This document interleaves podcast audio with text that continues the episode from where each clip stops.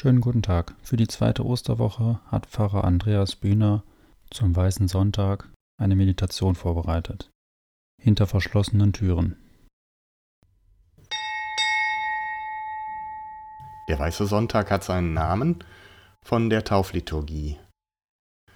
Die Christinnen und Christen, die in der Osternacht getauft wurden, haben mit dem achten Tag, mit dem Sonntag darauf, ihre Festkleidung abgelegt, das Taufkleid.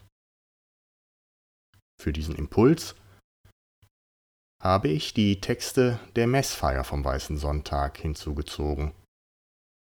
Wer sie vorbereitend lesen mag, aus dem ersten Petrusbrief Kapitel 1, 3 bis 9 und aus dem Johannesevangelium Kapitel 20, Verse 19 bis 13.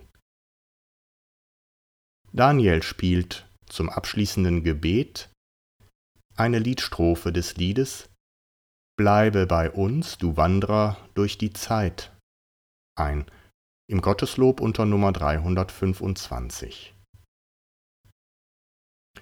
Aus dem ersten Petrusbrief.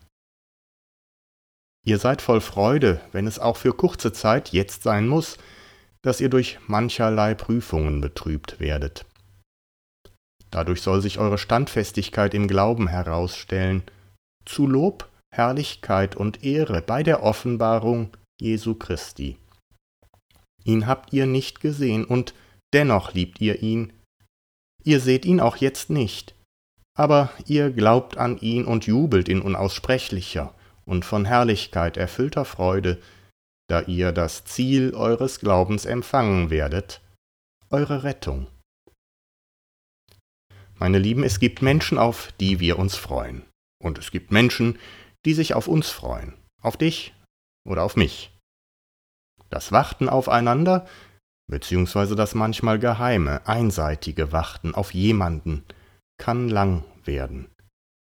Wenn man sich lange nicht sieht oder nicht treffen kann, ist das eine Prüfung nach zwei Seiten hin. Stärkt sich innerlich eine Verbundenheit und intensiviert sich eine Freundschaft in der Kontaktlosigkeit? Oder stellt sich über mich oder über den Erwarteten heraus, aus dem Auge, aus dem Sinn? Wochenendbeziehungen kennen diese Prüfung. Eltern-Kind-Beziehungen kennen diese Prüfung, wenn alle aus dem Haus sind. Unsere Gottesbeziehung kennt diese alltägliche menschliche Prüfung. Wir sehen Gott ja nicht. Wir haben nicht mal Jesus auf der Erde gesehen. Der erste Petrusbrief attestiert uns aber bei aller Kontaktbeschränkung, wir sind voll Freude durch den Glauben.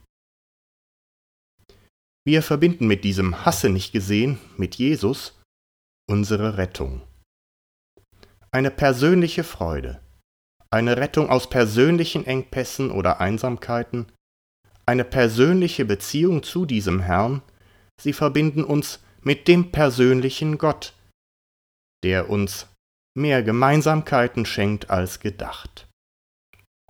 Warum soll da nicht Freude und Glaube wachsen? Tatsächlich finde ich das staunenswert.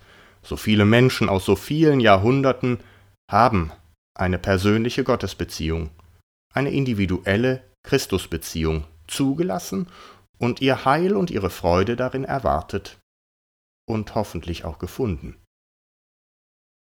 Der Weiße Sonntag ruft uns ins Gedächtnis, wie tief unsere Sehnsucht danach ist, dass wir jeweils die besten Freunde nicht frustriert erwarten, sondern bei allem Schmerz, bei aller Dauer und bei allseitiger Sehnsucht auch von ferne näher heranlieben können.